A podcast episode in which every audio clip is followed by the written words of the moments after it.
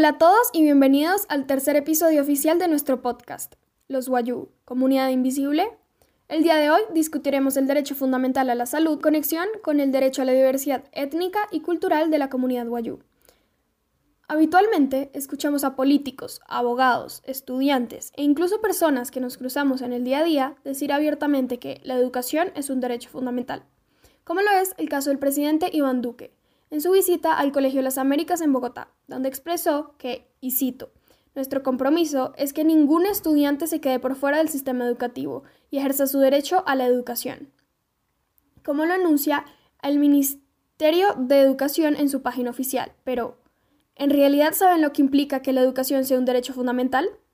La Corte Constitucional, en su sentencia T-743 de 2013, hace énfasis en que la constituyente de 1991 le impone el deber a la familia, a la sociedad y al Estado de ser comprometidos con la materialización de otorgar y cumplir con la prestación del derecho fundamental y servicio público de la, educación, añadiendo que se debe garantizar su calidad y adecuado cubrimiento físico e intelectual de los estudiantes. De lo anterior, es apto desprender en primer lugar que el ser un derecho fundamental cuenta con garantías como la posibilidad de que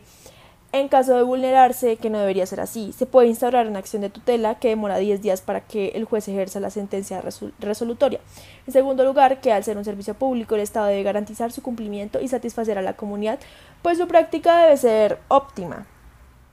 Sin embargo, en las comunidades lejanas y más pobres del país, como resulta ser el caso de la comunidad Wayuu Hamichimana ubicada en La Guajira, se presenta una problemática constante y al parecer invisible para el Estado colombiano, y es la legalización de las escuelas satélite. Pues según se narra en laguajirahoy.com, en el año 2017, la Secretaría de Educación del Distrito de Río Hacha cerró 102 aulas satélite por no estar legalizadas por ningún acto administrativo. Este es el caso de las madres María del Carmen González Puchaina y Jacqueline Ipuana Epinayui, quienes tuvieron que instaurar una acción de tutela con el fin de poder legalizar la escuela satélite ubicada en dicha comunidad, con el fin de que pudiera contar con el código DANE, documento sin el cual ni sus hijos ni los demás niños guayú podrían acceder a su derecho fundamental, que se supone debe ser garantizado por el Estado colombiano. Producto de lo cual la Corte Constitucional en su sala cuarta de revisión Además de señalar que se debe cumplir y garantizar el derecho y servicio público a la educación en el menor lapso de tiempo posible, también le advierte a la administradora temporal del sector educativo del departamento de La Guajira, distrito de Riohacha, y a los municipios de Uribe y Maicao sobre el cumplimiento ininterrumpido de sus obligaciones, en aras de garantizar su derecho a la educación integral de todos los niños de la comunidad.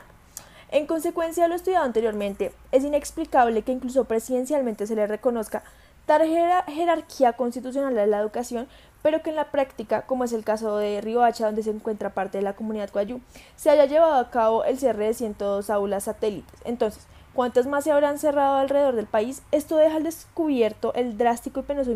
incumplimiento por parte de la rama ejecutiva de brindar este derecho fundamental, más precisamente estas comunidades que la misma Constitución y las altas cortes del país buscan darles su mayor reconocimiento y protección.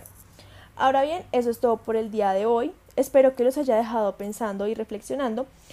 Nos vemos en el siguiente capítulo. Muchas gracias por escucharnos.